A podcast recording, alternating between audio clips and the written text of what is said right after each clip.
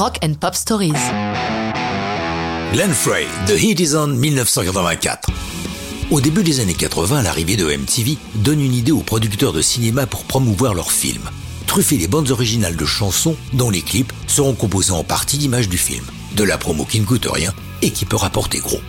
La BO du flic de Beverly Hills remplit parfaitement ses conditions, avec cinq singles à succès, le plus populaire étant le cinquième, The Heat Is On, interprété par Glenn Frey.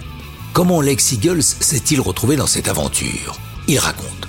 Les Eagles étant en pause, Irving Azoff, mon manager, m'a appelé en me disant Il faut que tu viennes à une projection, on va te montrer un film avec Eddie Murphy, ça va être énorme. Il faudrait que tu aies une chanson là-dedans, viens. J'y suis allé, Irving était là en attendant le début, j'ai regardé à gauche par-dessus mon épaule. Quincy Jones était assis derrière moi.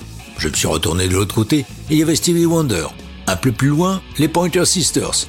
Je me suis calé dans mon siège me disant c'est mort. Je ne vois pas comment j'aurai une chanson dans ce film. On l'a regardé, c'était vraiment excellent et très drôle. Tout le monde à la fin pensait que ce film allait faire un carton. À mon avis, sans moi.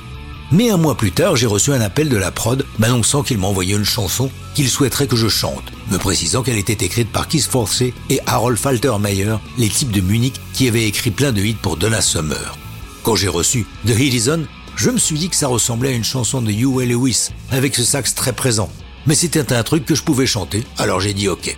J'ai rencontré les types, j'étais en studio une journée pour la voix, la partie de guitare, et j'ai rajouté le lendemain quelques chœurs.